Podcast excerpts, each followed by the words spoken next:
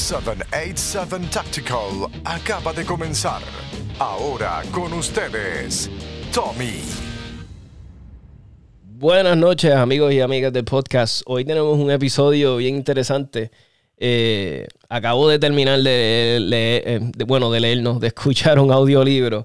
Eh, yo sé que escucha, saben quién es la persona porque es bien conocida en el mundo tactical, de, de, ver el mundo en que nos rodeamos de las armas que nos encantan. Y el muchacho se llama Matt Best. Y está bien interesante la historia de él, de cómo empezó de muchacho, empezó en el ejército, salió del ejército, cumplió con su, ¿verdad? Con su, su, contrato en el ejército, pero no, como que no se pudo adaptar muy bien a la vida de civil de nuevo.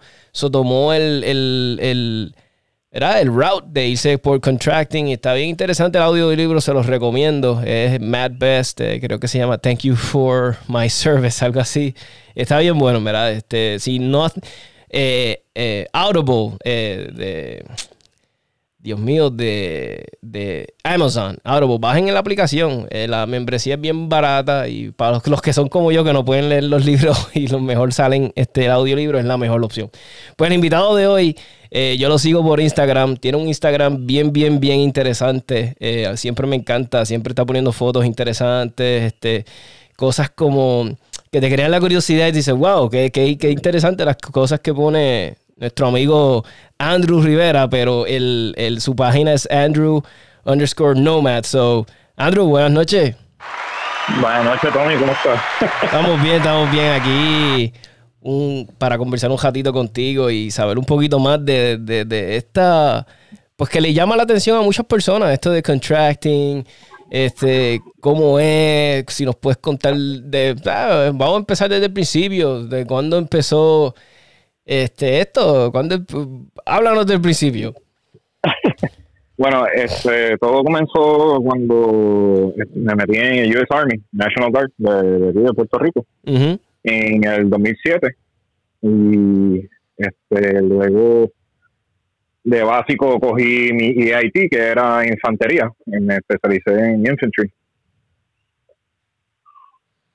Perdón, es que estoy aquí tomando café y me acabo de levantar. No, no, bendito, sabemos que Andrew tiene una... Sí, una de noche. Sí, bendito, te lo agradezco de corazón. No, no te preocupes. Este, mira, en el 2009 eh, tuve mi primer deployment para África y estuvimos asignados a un Special Task Force. África, llama, wow. África, sí. Un poquito este, lejos de Puerto Rico, ¿verdad? Alguito ahí. Sí. ahí al ladito. Ahí al ladito este tuvimos un special task force que se llama eh, JCSAR, Joint Combat Search and Rescue, en, en toda África y dándole support a la unidad de operaciones especiales. So, estuve el privilegio de estar con ellos, trabajar con ellos, ir a sitios con ellos y que ellos nos entrenen a nosotros, porque básicamente nosotros somos el 911 de ellos. Uh -huh. Somos el QRF, el Quick Reaction Force, el el security. Cada vez que ellos hacían algún tipo de trabajo, nosotros hacíamos este, la seguridad para ellos. Eh, de ahí conocimos gente de operaciones especiales, French Commandos, French Foreign Legion. Como usted sabe, pues, muchas de las regiones en África donde están zonas de conflicto, pues eh, está bajo del control de, de los franceses. Uh, de ahí salí, llegué a Puerto Rico en el 2010 Um, tuve más o menos dificultad con lo que no es adaptarme a lo civil, uh -huh. pero en cuestión de, de la paga. De, sí, de como que, yeah. Entonces ahí decidí esto, eh, tomar una oferta de, de, un, de, un, amigo que ya llevaba tiempito ya como private military contractor. So, para finales del 2014, él me dice, mira, esto, eh, solicita para Academy, que ellos antes eran Blackwater. Uh -huh. eh, solicita con Academy y me deja saber. Llené la solicitud y para el final del 2014 me llamaron y me ofrecieron un contrato en Afganistán, en Helmand Province. Uh, y, y, y, y, previamente antes, ¿sabes? Que no habías ido a Afganistán en tu, cuando no, estabas en el ejército. Is my first time. Ok, sí, es algo totalmente nuevo para ti. Ok, ok. Ya. Ah, voy a estar como que hablando inglés-español. No, ya, go ahead. Sí, aquí el, el 46% de mis oyentes son de Estados Unidos, so, no te preocupes.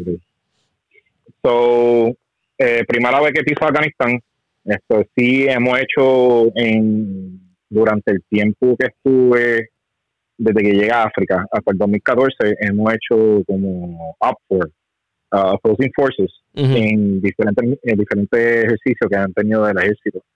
Y tú sabes you go and you, you're synced in on que tú crees lo que es Irak y Afganistán sin ha estado allí so I finally get to Afghanistan and my first contract is in Helmand province Uh, our client is Jetta. Jetta is a three-letter agency. Mm-hmm. And ahí estaba haciendo force protection, close protection, este, escorting walk-ins. Walk-ins son gente que vienen con inteligencia mm-hmm. este, para vender su inteligencia al, al cliente de nosotros. Eh, y airfield security uh, for unmarked, un, unmarked planes que están llegando a la base. Mm-hmm. Tú sabes cómo, cómo ellos bregan. Yeah, man. This is, este, como digo, this is some James Bond shit. yeah, not, not, not quite. It's, it's, it's, it's no, no que sea monótono. Es que es, es un trabajo, es, sí, un trabajo bueno, es Mm-hmm. un trabajo bien interesante. Pero of the likes of it, it's, it's really boring because every day is the same thing. Mm-hmm. So después de eso, I got picked up by uh, Garda World Federal Services Mm-hmm. en finales del 2015. Eh, vuelvo a Afganistán. Estoy en Kabul, en el capital de Afganistán. Y ahí estoy con, con el cliente que es de from Department of State, uh, INL, International uh, Drugs and Narcotics. And what we were doing was uh, giving close protection Mm-hmm. and compound security for people that was advising the courthouses in Afghanistan. So ahí es que yo entro un poquito más en lo que es este PSD, Personal Security Detail. Está Ujú. con el cliente, está por donde ellos van, eh, nosotros estamos. Y Uh, esto, after y, that- y- esto es índole, co- ¿cómo era un ejemplo? ¿Cómo era tu- me imagino que tu vestimenta en ese momento pues era tipo civil, ¿verdad? Eh, o Sí, una pistola, o tenías que tener rifle, o no. Eh, o era Teníamos mejor. todo el equipo, teníamos, era en civil, esto es ropa civil con chaleco, rifle, pistola, eh, todo el equipo.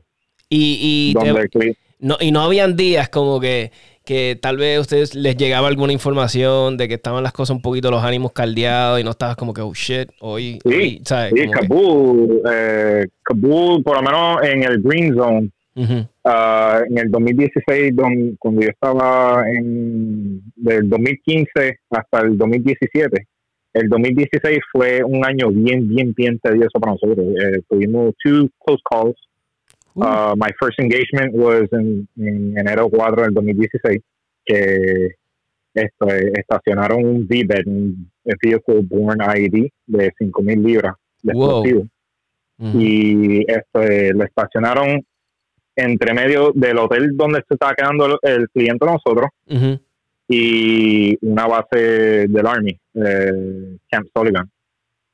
So when they blow up the V-bed, uh, there's a complex attack. And complex attack is uh, they go inside the compound and start Mhm. uh, attacking us. So we grab the client and we put him in the safe room and we immediately go up to the roof and do our thing. Ujú. So the thing is that uh, that was a close call, and another close call was on May 30th, 2016.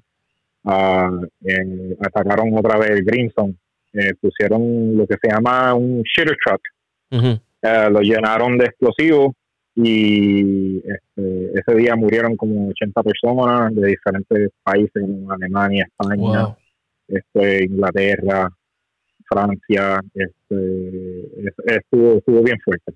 Yo me imagino que ese, eh, porque, verá, yo gracias a Dios, verá. Eh, sí, yo he tenido momentos en mi vida que he tenido adrenalina, Pero yo no me quiero imaginar el nivel de que le tiene, te tiene que estar pasando por tu mente, por tu cuerpo. ¿Sabes? ¿Qué diablo? O sea, eh, eh, ah, el training eh, ahí es que, you know, como que te sale automático o qué diablo pasa. ¿Sabes? Es que me da curiosidad. Porque un ejemplo, yo te voy a dar un ejemplo, ¿verdad? Hay algo que me pasó, yo no sé si lo he contado en el podcast.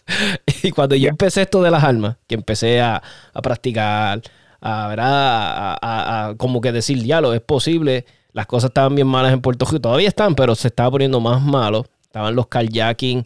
Y yo dije, diablo, pues. Yo dije, pues voy a tener que empezar a practicar estos escenarios, pues puede ser real. Aunque yo tengo un, cajo del 92. Pero puede pasar, I don't know. Y entonces, no, bueno. Entonces estoy practicando como si hubiera un... Entonces me acuerdo un día que llego a mi casa, me estoy parqueando. y, y, you know, yo casi siempre tengo appendix carry.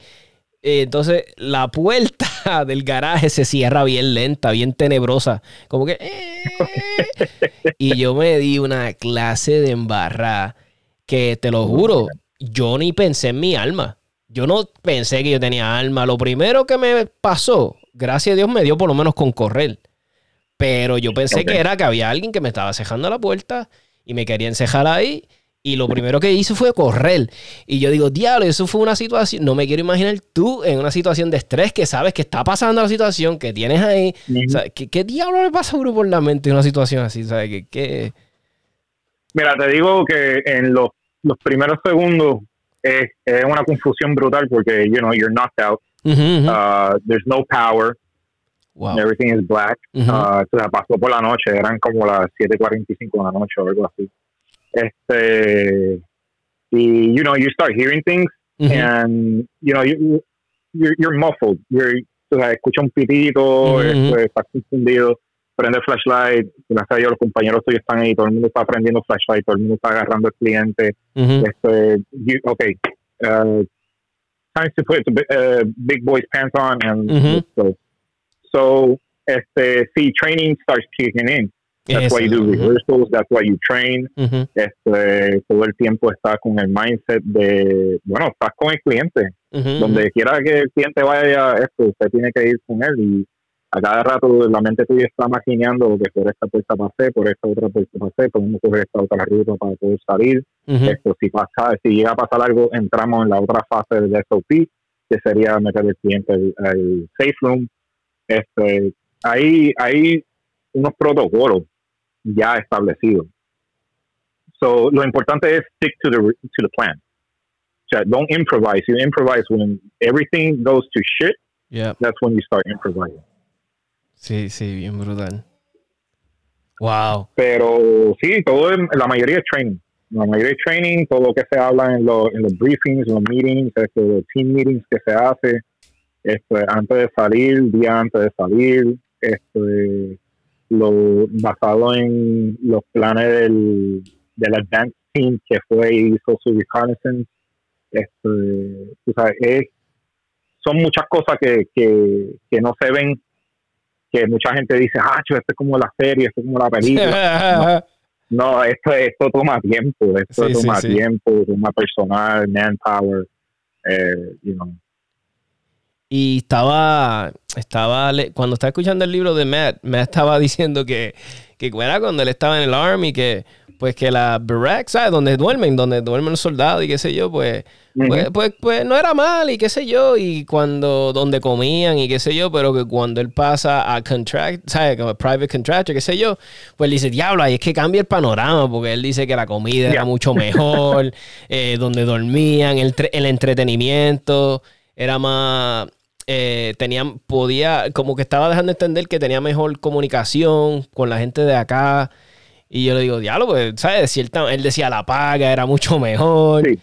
Y yo le digo, diablo, pues esto es bien atractivo para un muchacho, pues que esté tal vez en el ejército y de momento salió. Y yo digo, esto le va a ser bien atractivo, porque verás, si ya esto, ¿verdad? Sí, este, te puedo decir, y dependiendo del cliente, del lugar que te tocó hacer tu trabajo. este, te digo a ti, el único sitio que yo me sentí que yo dije, damn, I'm a fucking rock star, it's uh, Department of State. Department of State will take care of you in any way, shape, or form.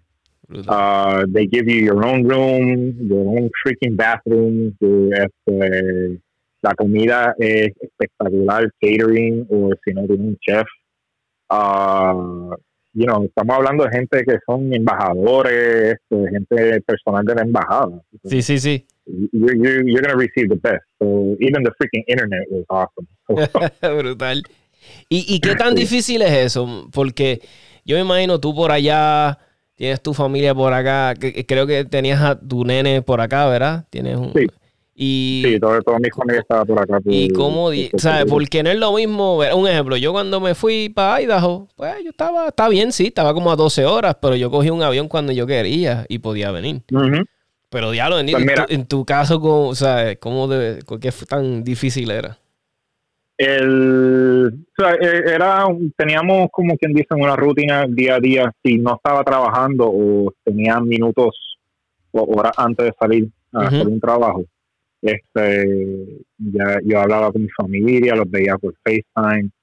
Uh, eh, dependiendo del contrato, hay rotations. So, eh, podías trabajar tres meses y tener un mes libre. So every three months I would get on a plane and come back home. Okay. And see my family. Mm-hmm, But it depends on the contract. First contract was uh, trabajaba seis meses y te ibas por tres semanas. Ah, okay. es, es, es, todo dependiendo del cliente, la necesidad del cliente, tipo de contrato y las rotaciones. Sí, sí. Ya, So after, after 2000, uh, 2000, in 2017 me meto a Bravura. Eh, la compañía es basada en, en IT and intelligence. Uh-huh. So I become an ISR operator, Intel Surveillance and Reconnaissance Operator uh, por Bravura. Ahí nuestro cliente era Department of Defense. Wow. Y, so, y ajá, ajá. so de ahí, este, ahí se puso más interesante la cosa porque fui en, en, en 17 meses. Ajá. Este, fui a Afghanistan, Iraq y en Siria. Ya, che. So, yeah. Sí, sí, que como que... So, en Afghanistan estuve en Kandahar y en Jalalabad. Uh, en Iraq estuve entre medio de Mosul and uh, Ramadi. En Siria, I can't tell you. Oh, tranquilo. Yeah. So, Yeah. eh, eso fue ya cuando we were pushing ISIS out of Iraq. So that we, when we completely pushed ISIS out of Iraq, Ujú. uh, that's when we started being in the border of Syria and Syria. Y, y lo que sabe lo que me encanta de, de, de tu Instagram, siempre, además de, los de los stories, me gusta la música, pues nos gusta la misma línea de música. Siempre pone buena música para los, nuestros panas rockeros que les gusta también escuchar un poquito de, de- de hip hop con ¿verdad? estos toques ahora modernos de... eh, pero lo que me encanta también son los, como los, los, cero- los, los EDCs que pone. Pones unas cosas bien interesantes. Me gustan los, los ceros. Tienes uno en particular que tal vez ni te vas a acordar porque fue una fotito vieja. Pero un ejemplo, cuando estabas allá, ¿verdad? Este, Ujú. eh, ¿Cómo funcionaba? Ok, eh, ¿sabes? Tu, tu la compañía te decía, mira, esto es lo que tienes que tener, o tú podías, es, podía, era un poquito flexible y tú podías, este, no, a mí me gusta esto, o era, no, tienes es esto y ya. Pues el, el contrato nosotros estábamos en Hellman, en mi primer contrato que fue con Jera, con el Three Letter Agency. Ujú. Ah, ellos decían como que don't look American.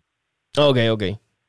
You know, just just put on the equipment that you need, lo, lo, lo, que, lo, lo que tú necesitas para trabajar, just don't look American. That's it. Y, y- Eh, Ujú. DOS te daban equipo, buen equipo, este, daban este LBT, Lon- Lon- London Bridge, este, Ah, London Bridge, eh, barbas, ujú, ujú.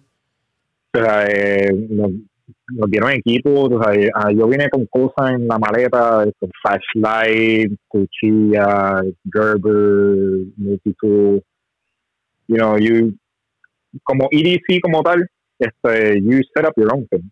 I, I used to have like, uh, I think, uh, ARKT, um, una cuchillita ARKT, este, mi reloj Garmin, my flashlight from Olight, uh, y ¿qué más? tenía también cuchilla from Kershaw.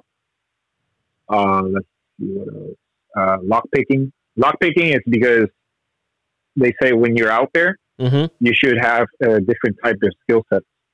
And, you know, having, having the opportunity de compartir con gente que son like-minded como nosotros, que o sea, pensamos siempre táctico y Ujú, nos ujú. gusta el deporte del tiro y, y la fiebre de, de, mira, esto, esto es lo que yo tengo en mi casa, esto es mi rifle. Este, me le pegué a, a dos tipos de señores, uno que era ex Secret Service y otro eh, este, Grandmaster Baez, he's uh, like knife fighting instructor in Ujú. the Philippines. Y a ellos dos me le pegué y ahí es cuando ellos me enseñan lockpicking eh, techniques, knife fighting techniques y todo eso. So, Los eh, filipinos tienen una fascinación con las cuchillas, Sí. ¿verdad? Son unos Sí. duros, mano. Los tú, tú filipinos. entrabas tú entrabas al cuarto de ese señor y yo, wow.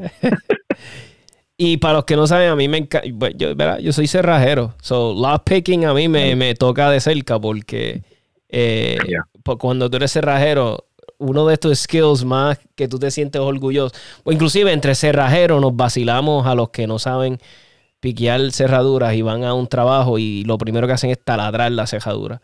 Lo, lo, lo, lo- nos da risa porque muchas veces cuando un cerrajero llega, y le puedo dar un consejo a la gente que escuchan, si tú llamas a un cerrajero para abrirte una cerradura de tu casa, que se te perdieron las llaves, un candado, y lo primero que va a hacer es taladrar, sin primero tratar de usar las ganzúas para abrir la cerradura, es un mongo. Porque es un orgullo para nosotros. Porque mira, un ejemplo, yo Seguro. yo tengo un límite. Yo, exacto. Yo estoy 15 minutos en la cerradura. Si en 15 minutos yo no la puedo abrir, me atrevo a apostar. No voy a decir que ay, soy el más que, pero me atrevo a apostar que tal vez un 90% de las personas en Puerto Rico no la pueden abrir. Solo lo que hago es que la taladro.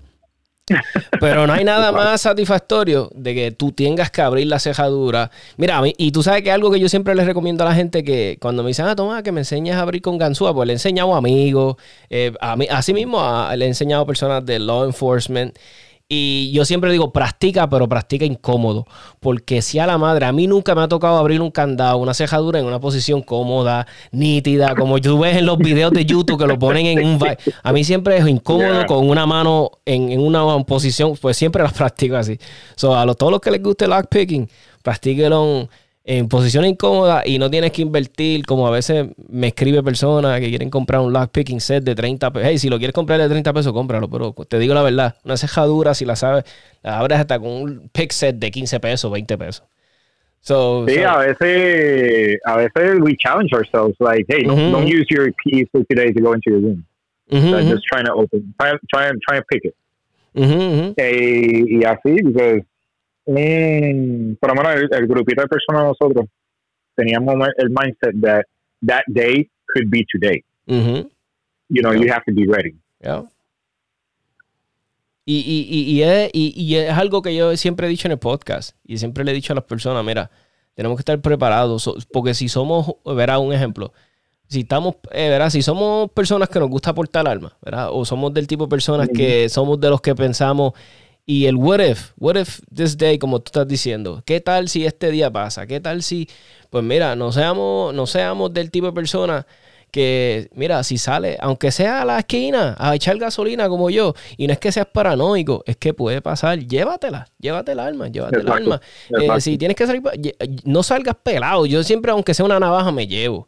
Y no es que yo voy a decir, ay, voy a ganarle a todo el mundo, pero nunca sabe. Inclusive la navaja a mí me ha salvado el pellejo un montón de cosas. Mira, la navaja tú la puedes usar de destornillador, de pry bar, de, obviamente para cortar. Pero me ha salvado tantas veces. Este, que no salgas así, como que ve preparado, ten esa mentalidad. Y, y- y si ya estamos diciendo el what if, el what if si algo pasa, pues mira, ya, ya estás en esa mentalidad, pues síguelo, no pares, síguelo. Y, y otra cosa que le querías decir a las personas, y tal vez Andrew nos puede hablar más de eso. A mí muchas personas me han dicho, ah, Tomás, que quiero comprar body armor, body, body armor. Ah, y se quieren meter en esto y me dicen, ah, pero yo no soy este, pues ni Navy SEAL y bla, bla, bla. Y, me y yo le digo, bueno, no importa, tú quieres comprarlo, cómpralo. Y, y a veces les digo, ¿tú sabes en cuántos países es prohibido que los ciudadanos puedan comprar, que, que no tienen esa, esa libertad de poder comprarlo cuando quieran? Y me dicen, bueno, sí, es No. verdad. Y yo, cómpralo. Y, o sea, y- y viniendo de alguien que lo usó, yo me imagino que a diario, tú sabes, si nos puedes hablar de eso, mira. Oh my, oh Mhm. yeah, yeah. Uh, so in Army we used to use, uh, uh, yo creo el, el plato de cerámica, Ujú, el multi-hit. So aquí en contracting es lo que te dan. So I've had uh, ceramic, steel, Kevlar. Uh, I've had good body armor. I've had shitty body armor. Pero lo bueno es que en los contratos sí ellos te dejan tú comprar tu propio body armor. Por lo menos. So you would have your own vest and your own body armor. Eh, cuando estamos haciendo PSD, uh, el body armor era bien light, bien bueno, bien light. Era un body armor caro.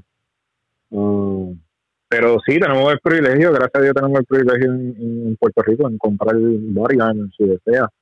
Este, yo tengo el mío al lado de la cama. I don't care what anybody says. Al lado de la cama. Este, si me da tiempo de ponérmelo, me lo pongo. Si no, pues, Exacto, exactly. Es lo que yo le digo a las personas. Y, y, y, y es que lo que yo digo, Andrew, yo digo, mira, what if, okay, te pones tu body armor, right? Y, y, y ponle, it gives you at least 1%, right, of surviving en una o sea, eh, un, eh, una situación con alguien, ¿verdad? Que se meta alguien en tu casa. Y el body armor te da un, porcenta- un porcentaje de, de que, dude, I'll take it. You know, give me that 1%, I'll take it. Me va a salvar, me da una ventaja. Es como que vas a jugar baloncesto y las tenis de Kobe te van a hacer ayudar caro, ¿no? Un ejemplo hipotético. Pues mira, da- póntelo. Porque, o mira, inclusive vas a hacer algo que Dios no lo quiera. Dáselo a tu pareja. Tú sabes, póntelo. ¿sabes? Póntelo. Exacto, para que se proteja. Póntelo tú. Y, y mira, en mi, y en mi caso es así. Yo tengo para mí y para mi pareja. Porque no podemos pretender que somos Superman y que vamos a salir y vamos a neutralizar a todo el mundo. Y, y más en las noticias que te escuchas que se meten dos, tres tipos, cuatro tipos. ¿Sabes? Ujú. No está fácil y uno no puede pretender que uno va a hacer un comando, ¿me entiendes? So, Y no, y uno, uno de los SOP era que si, si the shit hits the fan, you grab the client, you put their bo- body armor. You know, no todo Ujú. el tiempo van a tener body armor porque estamos hablando de gente que están vestidos bien lindo con su chaquetita y su, tú sabes, uno Ujú, tiene que estar andando con su body armor. Este, but you slap that bitch on and, and you run with that guy, you know. ujú, You give him that 1% of survival. You have to give him that 1% of survival. ujú. Eh, este, eso yo pienso el body armor not cada decisión hay cada persona toma una decisión en cuestión del body armor but yeah I think that should be on the list. Sí, sí. Y, y, y, algo que he visto en, en tu Instagram es la, la, ¿verdad? Cuando te sacas este selfies con los buddies y qué sé yo, yo, yo veo la diversidad de, de, de, de, de, raza. Veo, veo, Sí. y, y qué brutal, que, que- porque, ¿verdad? Yo viví un tiempito en California y sabemos que en California hay filipinos, mexicanos, salvadoreños, eh, hondureños, y, y es brutal, ¿sabes? Porque todo, ¿sabes? Nos traía, ¿sabes? Todo, todo trabajaba en armonía, por lo menos, ¿verdad? Y todo el mundo, por lo menos en mi caso, era loco con el puertorriqueño, ah, el boricua, qué sé yo. Sí, y, me daba risa porque yo a veces, gente que no entiende ni el español, como yo tenía un amigo filipino, me decía, habla español, habla español. Y yo, pues, yo le decía, what the fuck for, dude? You don't even speak Spanish. Pero él me decía, I like how you guys speak Spanish. I'm like, okay, whatever. Y me pegaba a hablar de estupideces. Y creé, oh y creé unas amistades brutales que al día de hoy todavía hablo con gente de allá, los sigo y qué sé yo. Y, y yo digo, debo, debo preguntarle a Andrew cómo le fue con, con- con trabajar con personas de todo el mundo. Inclusive tú que estuviste en África, Afganistán, o sea, Sí. ¿cómo fue la experiencia? este he conocido gente de Japón este filipino alemán este, de Inglaterra este, ca- Canadian uh, América del Sur este, you name it I've, I've met them Brutal. Eh, de verdad, este, siempre intercambiamos este, lo que es las tradiciones, cultura, lenguaje. El lenguaje era el because esto, cuando yo me tiraba mis puñet y mi cara, decía, oh, ok, Andrew is mad. sí, ya te Ellos lo entendían clarito. Sí, ellos lo entendían Pero sí, sí, esto, eh, y los cuentos, como uno se criaba, tú sabes, la- las cosas que uno, uno con, con sus padres y, y cómo era la escuela, y o sea, era- intercambiamos historias, mucha historia. Es brutal. A mí siempre me ha gustado eso de la... Y eso, y eso es una de las cosas que yo amo, ¿verdad? De, de Estados Unidos. Que.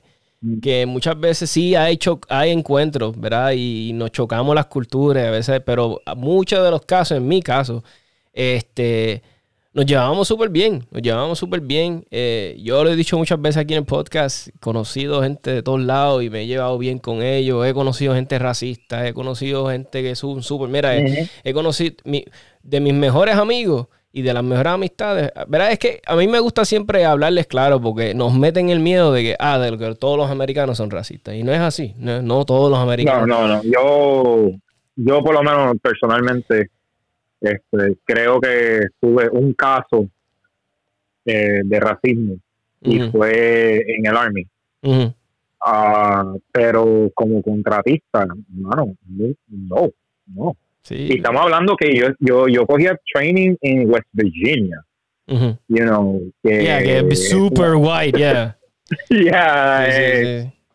Y para los que no saben. Virginia, Virginia hace poco tuvo el, el revo- o sea, en Virginia fue la marcha que hicieron bien loca los white supremacists hace poco. eh, ¿Era, yo creo que sí, ajá. Sí, en, Char- en Charleston, algo así era nada, pero vamos Ajá. a ajá, que estabas diciendo. ¿Sabes? Lo que quiero es que Pero- la gente vea, vea la, la- lo que está diciendo. Sí, pero no, no, nada, nada Ah, que ver, yeah. nada, nada, nada, nada. Yo- Y entonces lo bueno de nosotros es que tenemos también dark humor. Eh, Nosotros relajamos sí, sí. con, con lo que Sí, sea. claro. El, el, el, el, ¿cómo se dice? El humor de los militares está brutal. ¿sabes? Ajá. Eh, No, you can't have thin skin. Tú no Yeah. puedes tener la piel muy finita. Este, un día tú te puedes levantar como, como shit y esa gente, mano, te, eh, tu autoestima porque te insulta. Y tú, yeah. eh, ese es el día que más ellos quieren Vale. joder y, y capitalizar. Sí. y créeme, esto, eh, te, te sube los ánimos. Te sube los ánimos, bro. Pues amigos, vamos a un breakcito. Se está poniendo bien buena la, la entrevista aquí con nuestro amigo Andrew. Le voy a seguir ahora preguntando de, de- de sus, de sus principios en el Army, porque sé que nuestro, nuestro podcast lo escucha mucho juventud, que muchas veces están como que, toma, este, ah, estoy... Y por eso inclusive hice el episodio de que quieres ser policía. Pues mire, ya traje dos invitados, dos policías. Pues quiero hablar un poquito de Andrew, para tal vez ese muchacho joven que no tiene todavía seguridad, que quiere hacer eh, y quiere un poquito de seguridad en la vida. Pues, pues Andrew nos va a hablar un poquito de eso. So, vamos al brequecito y seguimos hablando con, con, con Andrew de estas cosas de verdad, de, de que estábamos diciendo de ¿verdad? los muchachos que andan perdidos por ahí, como digo yo. So, vamos para el anuncio.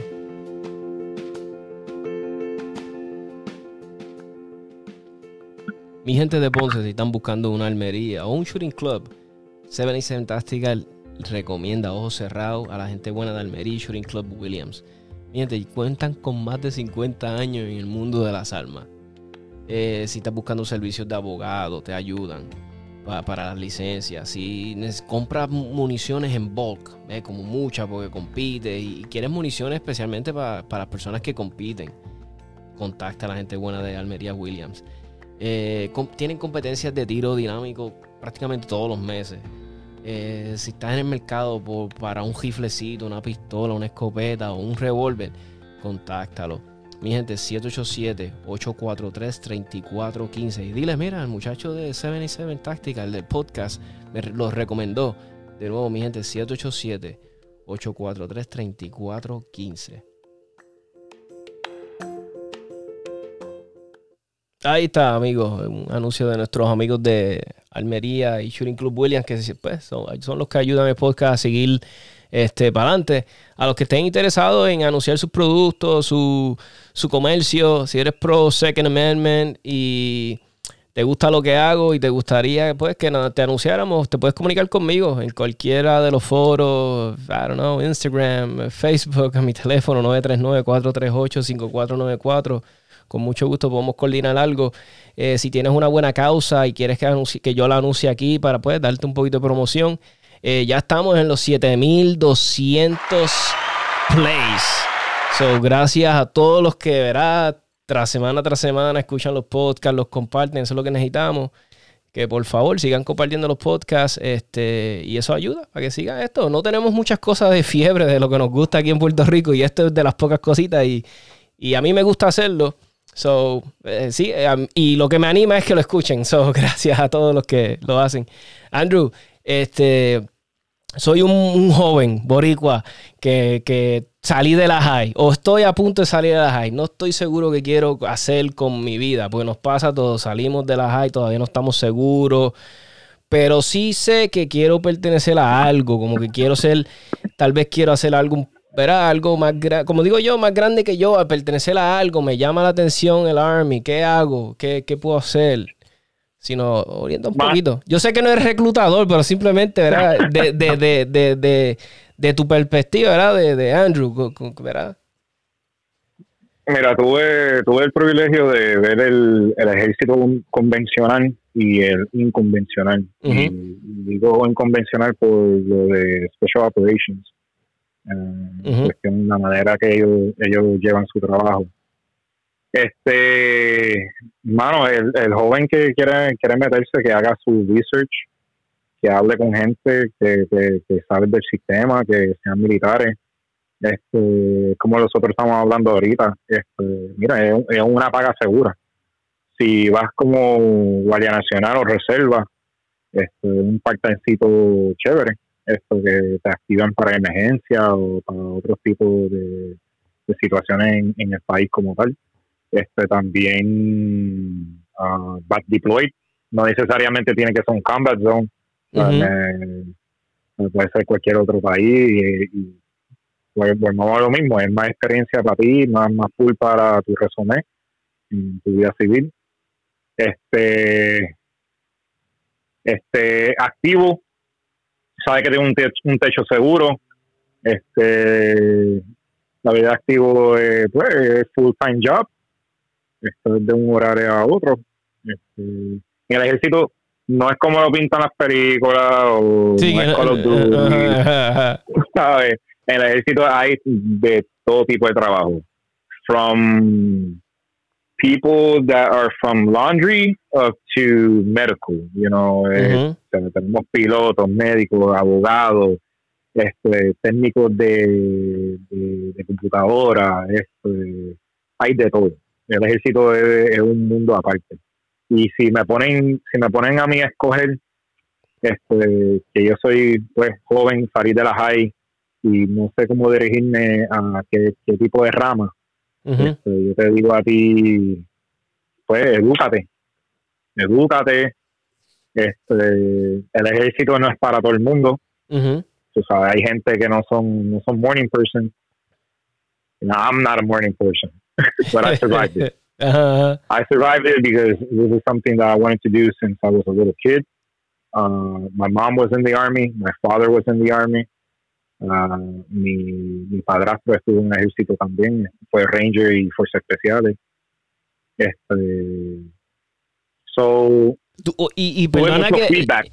Y, perdona que te interrumpa rapidito, porque tú sabes, tú sabes quién me le hace mucho sentido el ejército. Un ejemplo, mira, ¿verdad? Yo siempre le he dicho a la gente, yo no pertenecía al ejército por el mero hecho de que cuando yo era joven fui ignorante. Fui ignorante en el hecho de que yo perdí muchos años de mi vida en el dead end job. Porque yo pude realmente haber aprovechado ese tiempo que estuve en my dead end job me acuerdo, fue para el tiempo de Sila. no estoy diciendo que por culpa de ella yo tuve un dead end job. Es que solamente que quiero que analicen el tiempo para los que verá que tuvimos. Y yo dije, I could have been in the army y pude haberle sacado provecho, pero fui tonto y es lo que yo no quiero que hagan los muchachos jóvenes de ahora. Pues yo le tengo mucha fe a esta generación. Yo sé que hay muchos que son personas bien delicadas. Estamos en esta generación que todo ofende. Mira, inclusive los otros días, cambiando el tema a las millas, porque para volver al tema, yo iba a postear un, un, un meme y, dude, y de momento yo dije, ah, shit, I think es un poquito, bra eh, eh, es un poquito ofensivo. Y dije de momento, what the hell, what the hell? Yo no pienso así, what the hell, eso es meme. Who the fuck is gonna get offended by a meme? So no lo lea, no me siga. Y lo puse. Y, y, y, y como que dejé que, que esta cultura de que ofende me llegara. Yo sí, mira, yo soy una persona bien respetuosa. Pero yo soy una persona respetuosa si yo, tú y yo estamos teniendo una conversación, yo nunca te faltaría respeto. Y si yo sé que tú eres gay, yo no te lo voy a usar en contra tuya. Y si tú, que, ah, no, eres chapajito y gordito, yo no voy, ¿para qué tengo, sabes? Si eres mi amigo, sí te voy a vacilar, porque pues, pero si es alguien que estoy conociendo y estamos, sabes, yo no soy el tipo de persona que te voy a ofender por mero, mero es ofenderte. Pero tampoco yo me tomo las redes sociales en serio, porque las redes sociales no es para tomarse en serio, es para vacilar. O sea, Exacto. por eso el que se ofenda con algo que yo ponga un meme o algo es un ridículo. Eso te lo digo desde ahora. Y, ah, pero nada, mira, volviendo, entonces yo le noto mucho uso al ejército, a este joven que sale, que no sabe lo que quiere hacer como yo, un ejemplo. No mates cinco años de tu vida, cuatro años de tu vida en el dead end job. Eh, porque te digo la verdad, es una pérdida de tiempo. Si tal vez yo hubiese estado, yo hubiese filmado, aunque fuera por cuántos que son los, los, son cinco años, algo así, cinco, cuatro años, ¿verdad? Ya, mi primer contrato fue de seis. Pues mira, tal vez si yo hubiese cogido eso, que más o menos eso fue el tiempo que yo perdí en mi vida, vamos a decir. Mm. Y tal vez mucha gente lo puede ver de otro punto. Me dice, bueno, Tomás, no lo perdiste, porque sí aprendí, gracias a Dios. Mira, Dios siempre estuvo ahí conmigo. Me puso gente buena, aprendí cerrajería y aprendí electricidad.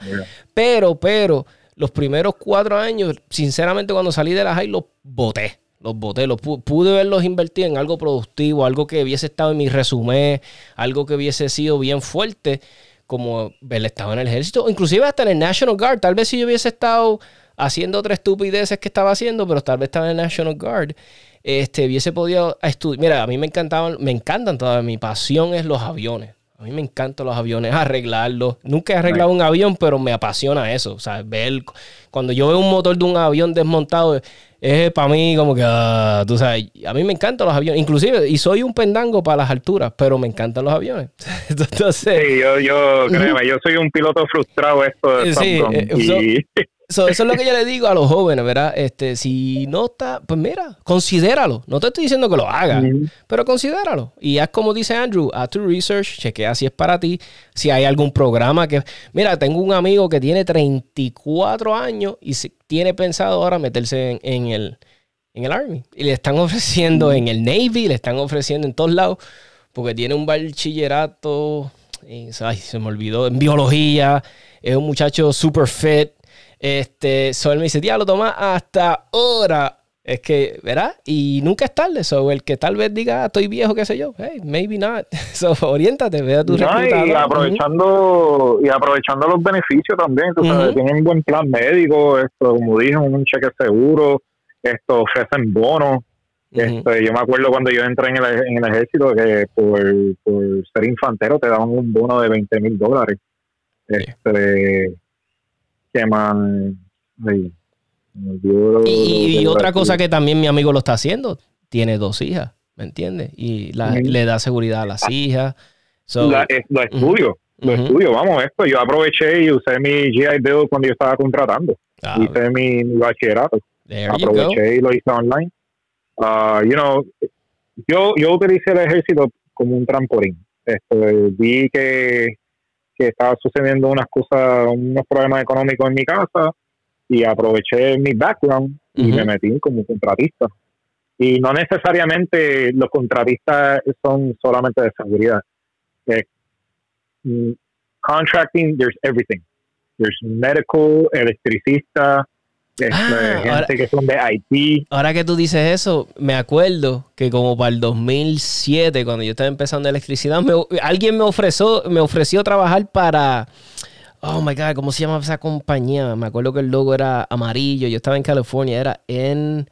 Ah, era algo así. Y me ofrecieron ir a, a Irak, creo que fue. Mira para allá. Como electricista.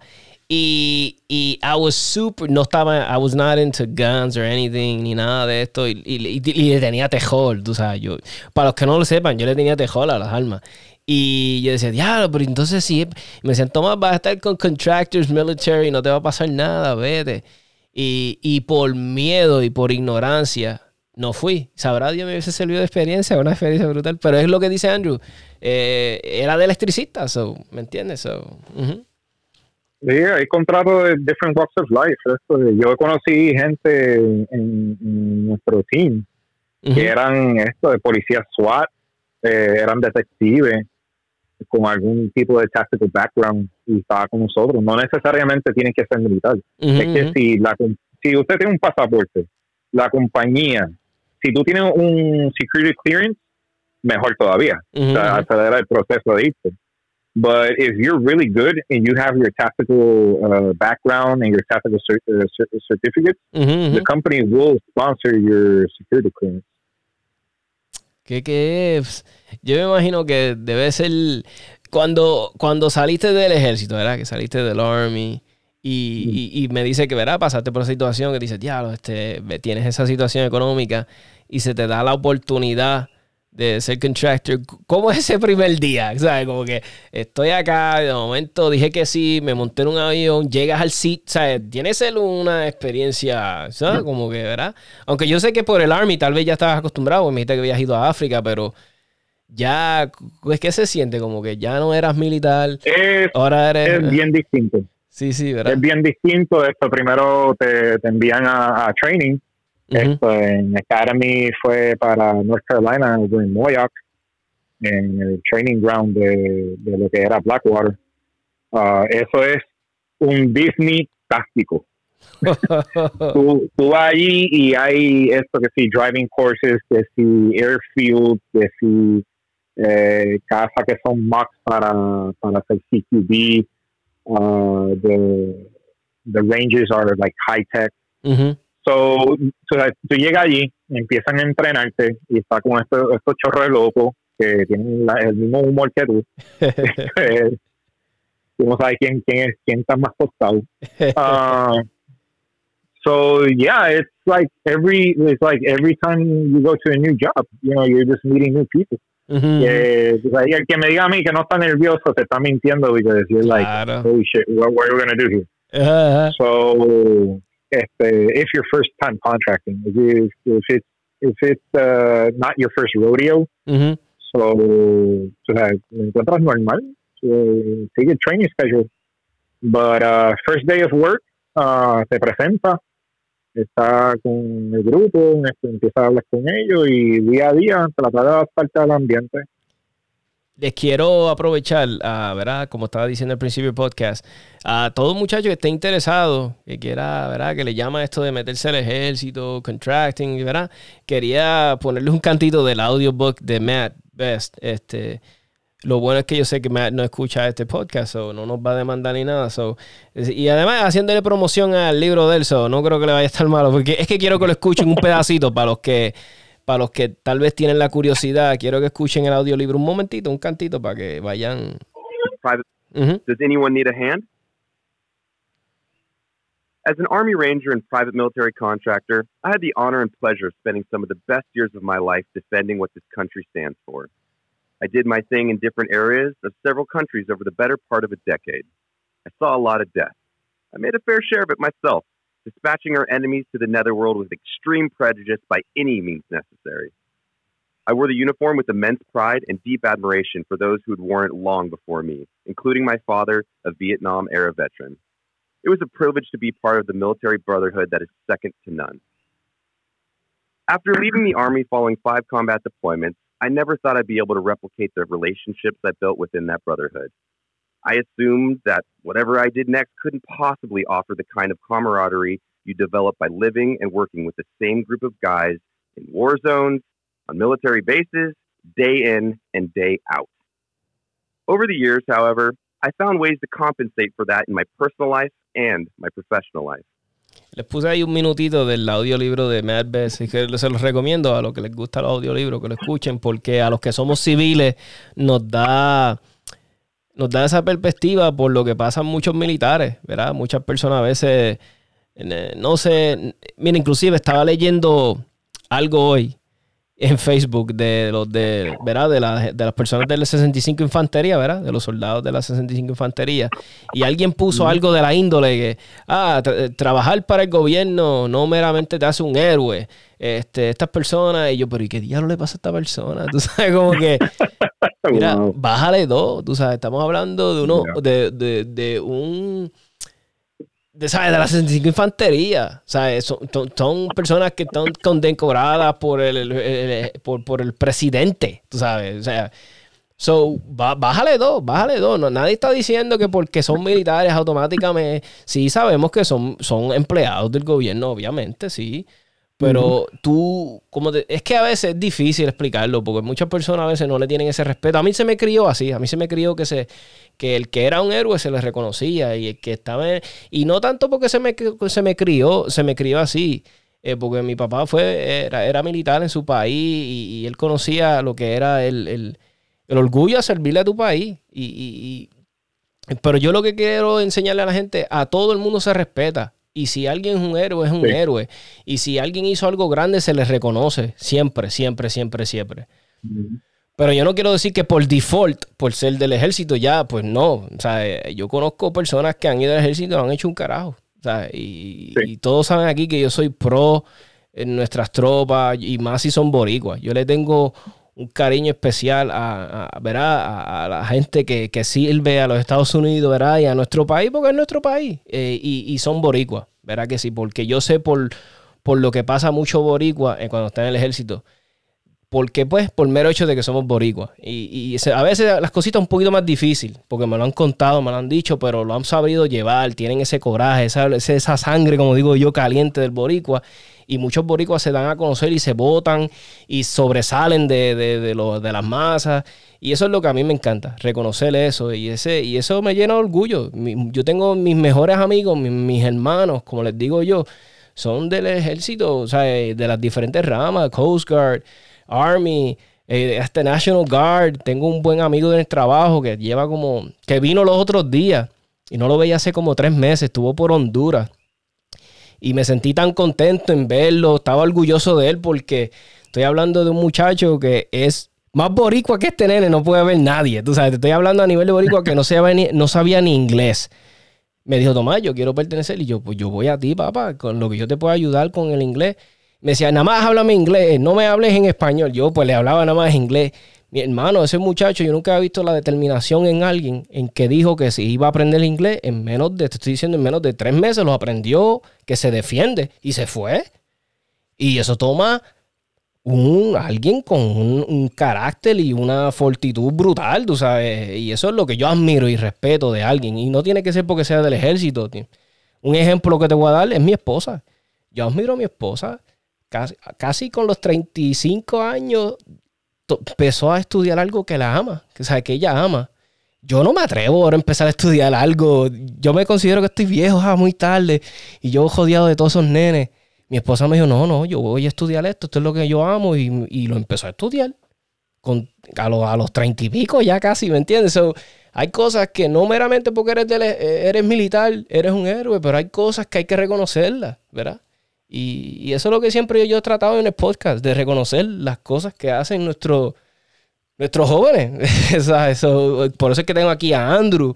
He tenido eh, policías, amigos que han sido policías, eh, porque yo reconozco lo que hacen y han hecho y está brutal, ¿me entiendes? Y, pues, y, y siempre lo haré, siempre lo haré. Es que a veces me cae este como que como personas que como que no les gusta esto y pues a mí no me importa, pero yo lo voy a seguir haciendo, y la gente tiene que, eh, especialmente los jóvenes, esto tienen que entender, tienen que salirte de tu comfort zone. Tiene que salirte de tu comfort zone. Usted tiene potencial. Cada ser humano tiene un potencial que hay tan enorme en este mundo. Este, lamentablemente, eh, hay gente que influye en su vida. Gente que ellos admiran, que yo pienso que son personas equivocadas. Porque yo no digo, mira, no, no, te, no te pega un atleta o no te pegue un cantante, pero, brother, si, si lo que ellos predict, I mean, eh, ¿cómo se dice? If they preach basura, eso es lo que tú vas a aprender. Mira, eh, no, no te estoy diciendo que te alejes de eso, te estoy diciendo que, que pienses, coño, ¿dónde yo voy a estar aquí en cinco años más? ¿Dónde yo voy a estar aquí diez años más? ¿Qué yo voy a hacer con mi vida? ¿Qué propósito yo, yo como persona, como individuo, como alguien de la sociedad, qué yo puedo hacer para mejorar yo, qué yo tengo para eh, contribuir.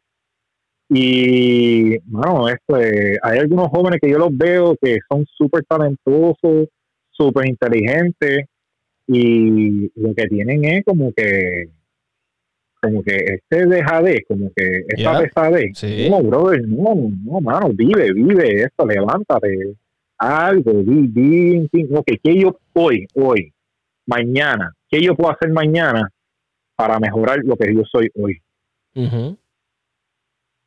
Y, y no necesariamente, tú sabes, eh, meterse en el ejército o ser policía.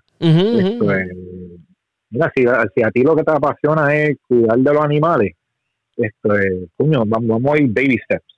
Yep. Da- Déjame, déjame ser esto, eh, ¿cómo se llama? Volunteer Yeah. para un refugio, Ujú, para ver cómo es la dinámica de los de los de los que trabajan allí, esto, y, y ver lo que hay, y dejar ese miedo de decir, ay, yo no me atrevo, ay, yo no me.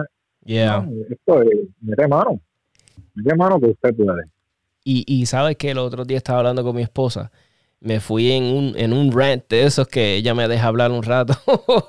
y entonces estábamos hablando, yo le dije, diablo, tanto que la gente...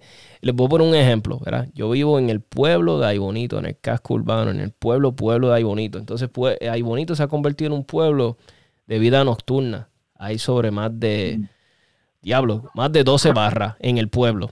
Entonces vienen muchachos de todas las partes de Puerto Rico. Eh, y de Sidra, Calle, y vienen todos para acá a janguear.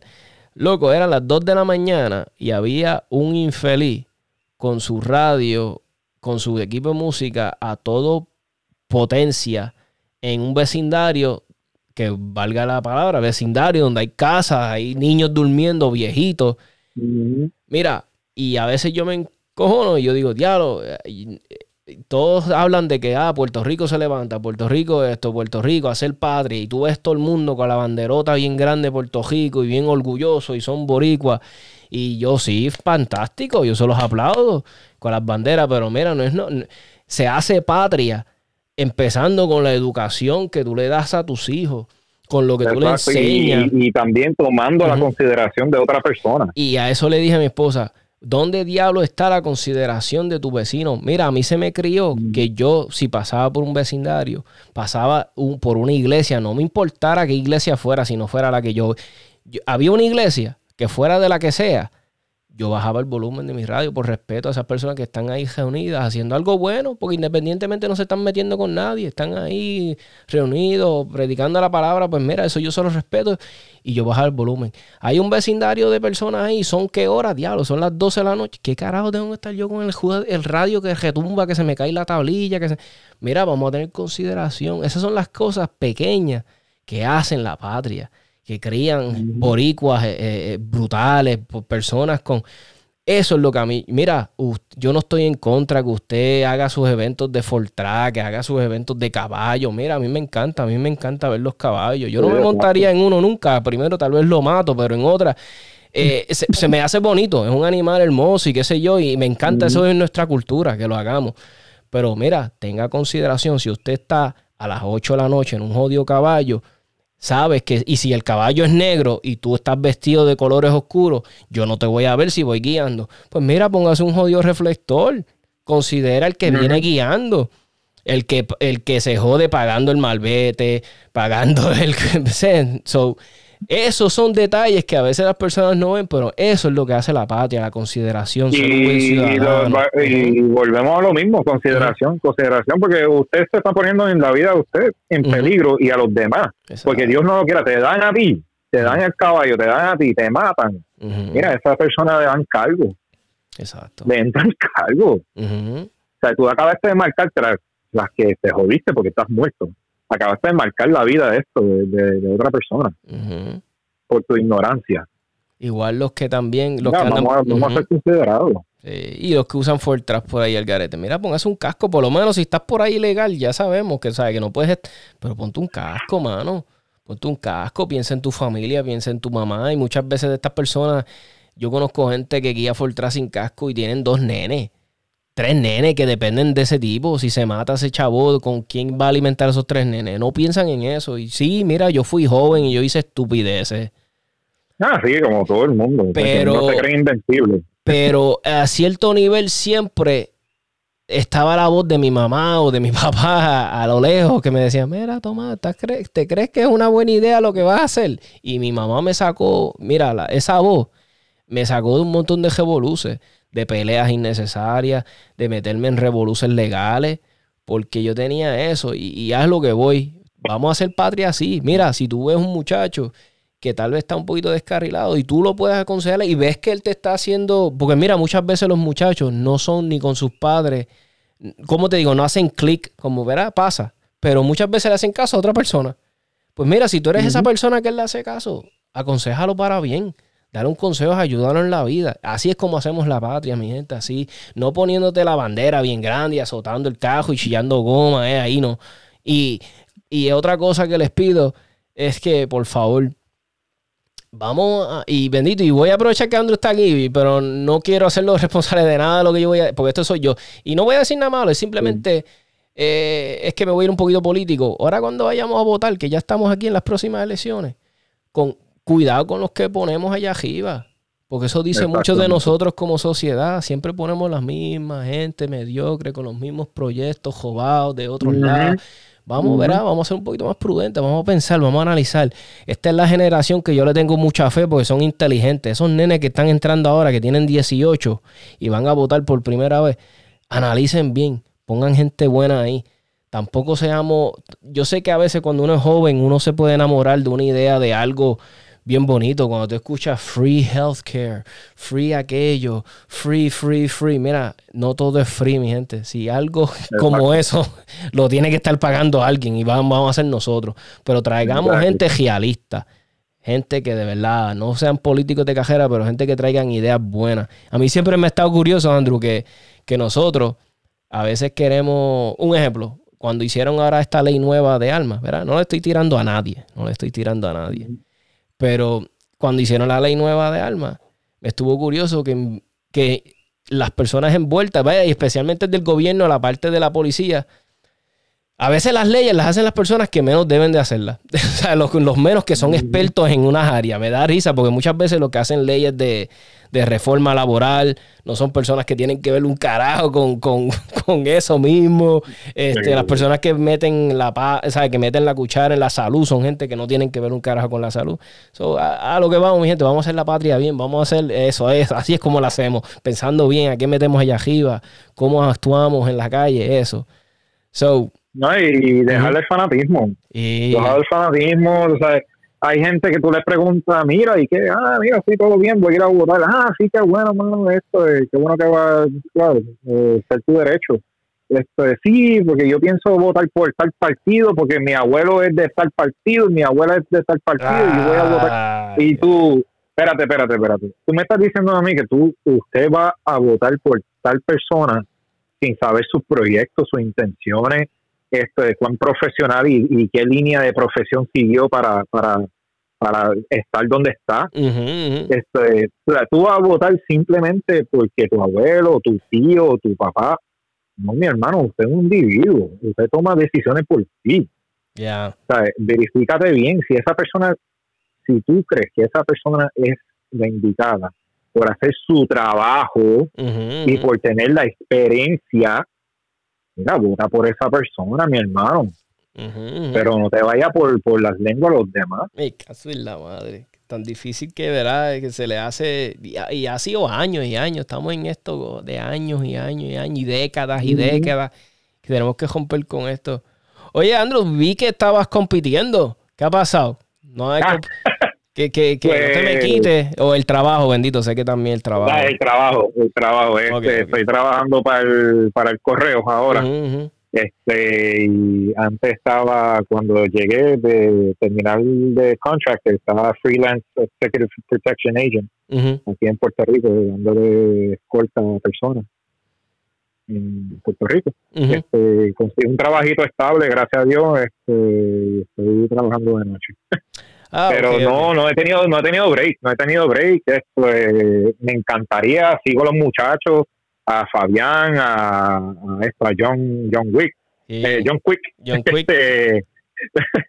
Este, a José, a todo el mundo de esto y, de verdad que me hace falta, me hace falta esa adrenalina, me hace falta aliviar ese estrés.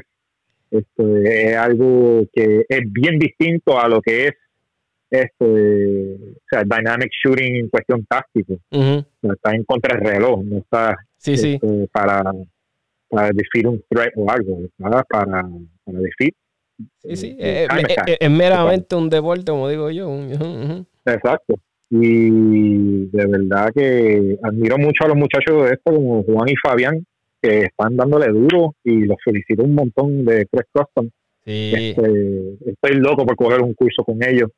Esto, eso fue algo que me incrustó cuando eh, tuvimos la oportunidad de, de coger el French Commando este, en África. Los franceses dijeron, el, el hombre que sigue una sola doctrina de entrenamiento es un hombre muerto. Y Yeah. Usted aprende de todo y de quien sea. Eso es Porque tú no sabes si ese sí. día o, o, o lo que dijo esa persona eh, va a impactar en tu vida y te va a salvar la vida. Algo que yo, cuando yo cogí hace poco el de Croc Standards, el, el de Carabina 1, y yo siempre, a mí, a mí me encantan las pistolas, ese es mi, mi, my thing, guns, pistols. Entonces, pero me, me- siempre me ha gustado los rifles, pero he querido ser más eficiente en ellos, más proficiente y qué sé yo. Pues algo que yo le siempre dije, mira, si vas a coger los cursos con Crocs o con quien sea, ve con un open mind, porque muchas veces nos creemos que no sabemos todo. Y, y yo fui uno con, ¿verdad? con mi open mind a coger el curso y, y dije, me, o sea, yo me dije, ok, voy a hacer las cosas como los muchachos quieren. Yo tengo mi forma Exacto. tal vez de hacer algo, pero va, hey, ese día, ese curso, ese día, vete y enfoca y hazlo como ellos lo dicen. Y tú después comparas y tú vas a decir, diablo, me hace mucha razón lo que me dice Fabián. Ah, diablo, lo que me aconsejó Juan, sí, es de, o sea, y, y eso es lo que a mí me gusta. Ve, ve con un open mind, ve tranquilo, déjalo, deja el orgullo, lo- lo- el- el- los aires de que me lo sé todo. Y ese día practica como los muchachos, haz los ejercicios como ellos te dicen y Exactamente. le vas a sacar provecho. Y, y- y para mí, inclusive, Andrew, si tú compras un rifle por primera vez o una pistola por primera vez, yo siempre le he dicho, debería ir a la par el curso. ¿Sabes? Compré la pistola, Exacto. cojo el curso de pistola. Si compré el rifle, cojo el porque de nada te sirve. Porque de qué, ok, compraste este rifle que está en la madre, el último gatillo, mira, pero no entiendes las técnicas, la- la- la- las estrategias Sí. de, de- de- ¿me entiendes? De- no le vas a sacar el provecho, ¿sabes? No, y va a ser algo dinámico. Esto Ujú, es- ujú. estás en movimiento. Esto es- Exacto. estás usando todos los skills tuyos. Ah, lamentablemente, tú sabes, tú te pegas a una persona y te dice, mira, compré este riflecito y, hacho, mira, mira cómo lo tengo. Y cuando viene a ver esto, tiene un, un EOTech de 500 dólares y tú les di, y tú les preguntas, pero ven acá, ¿has cogido algún tipo de training? No, mano, hacho, eso es muy caro. Y tú, "Pe- pero mi hermano, usted tiene un EOTech Y- Ay, exacto. Es lo que nunca yo. Tú sabes. Ujú. O igual y o- meterle el training. O el que también se compra la pistola bien ranqueada y, y- y tiene una baqueta de 10 pesos. o sea, como que son... Sí. Nunca me... A veces yo no entiendo las cosas, como que la gente no le da prioridad. Pues Andrew, te quiero agradecer, bendito. Ah, seguro. Llevamos aquí, seguro. ¿qué? Una hora y pico dándole... A mí me, a mí me encanta el podcast por eso. Este, conozco gente nueva y, y hacemos temas y, y estamos aquí un rato matando. So, Andrew, de- si quieres despedirte de los muchachos, de, de- de los oyentes, el micrófono es tuyo. Seguro, y, esto, y gracias, gracias por la oportunidad del, del podcast. Esto es la primera vez que hago esto y hay que sigue esto y trayendo gente buena. Oh, Este- algo que quería tocar contigo. Qué bueno que me acordé ahora. Te iba a preguntar. Este. Porque me. Ok, tú estabas. Lo de Benghazi pasó en. eh, yo soy malo con las fechas. Pasó. Esto fue el 2012. 2012. Y Sí. tú, estabas contracting para ese tiempo, ¿verdad? Estabas, ¿sabes? ¿Estabas overseas o no? No, yo empecé, yo empecé, I was overseas, eh, no, en Buste, yo estaba en Puerto Rico. Yo empecé contracting como finales del 2014. Y eso no te venía a la mente. Como que, ¿sabes? Cuando, porque fueron que dos años después. Tú sabes, como que Sí, algo así. tú, no- tú- tú Este, decías shit, pero. lo mencionaban, en Ujú. training lo mencionaban y, tú sabes, gracias a, o sea, lamentablemente son unos eventos lamentables, pero este, gracias a eso cambiaron mucho training a los contraristas y el mindset de cómo, cómo el gobierno este, cómo el cliente nos trata. Porque, como tú sabes, en Benghazi, este, eh, sí, el gobierno falló en cuestión de darle support a Ujú. esos contractors. Pero, como todo, hay un backup plan y las compañías tenían su backup plan esto, en que teníamos que proceder si, si pasaba algo en caso de un evento así. Esto, pero sí, eh, llegué a leer el libro. Eh, Chris. Toronto, tanto esto lo, lo llegué a conocer. Ah, nice, en- cool. en yes. Eh, lo llegué a conocer y wow, de verdad, eso es, eso es algo bien incómodo que no se lo deseo a nadie lo que pasaron esa gente. Sí, el- el- el- yo, vi pri- yo vi la película primero, pero les recomiendo también, si viste la película, también lee el audiolibro, pues el audiolibro va, o el libro, léelo si te gusta. Va mucho en detalle, hablan de detalles específicos y, y, y verá, para los que para los que vieron la película que estaban así como oh shit, oh shit, pues el libro también te va a tener así, ¿sabes? Se los recomiendo. Sí. Jamás y nunca una película va a ser mejor que un libro, pero el, el libro también te, te, te, ¿sabes? Te- wow, te, te impacta, es fuerte. Y, y pues se los recomendamos, se los recomendamos. Yo me imagino que tú quieres mucho a Hillary Clinton, ¿verdad? Ya es... Ay, Dios mío, muchachos. Ah, sí, muchachos, no menciones ese nombre No. cuando, cuando estás en- como contratista. No, no, yo lo digo, lo digo molestándote. Pues Andrew, gracias, mi hermano. Gracias, ¿verdad? Por tu tiempo. Gracias a ustedes. Y, y te felicito, Tommy, te felicito. Gracias, gracias. so, brother, muy buenas noches, que descanses y, y- y gracias de nuevo Igual por la invitación. Gracias. Y este tu tremenda entrevista con nuestro amigo Andrew. Este, síguelo en las redes, se los recomiendo 100%. Tiene una página de Instagram bien interesante, es Andrew underscore Nomad. Es muy, muy, muy bueno. Este, nosotros nos despedimos por esta noche, pero tenemos 787 Tactical Podcast en Facebook, 787 Tactical Podcast en Instagram. Por favor, síguenos en Facebook, recomiéndale la, la página a un amigo. Tenemos los memes, las noticias, siempre posteamos ahí cosas interesantes. Si tienes alguna sugerencia para un podcast, contáctame en confianza, me tiras un private message o me, yo, muchas personas saben mi número, yo siempre lo pongo aquí en los podcasts o me pueden contactar. Tomás, tengo esta idea para un podcast, tengo esta persona que me gustaría que la entrevistaras, adelante. Eh, quiero agradecerle a todas las personas que han escuchado los podcasts y se han atrevido a salir a competir, a ser más activos, a entender un poquito más la segunda enmienda, lo importante que eh, es en nuestra sociedad. So, les quiero agradecer a todos por tomarse su tiempo y gracias por sintonizarme y que tengan una hermosa eh, noche, mi gente.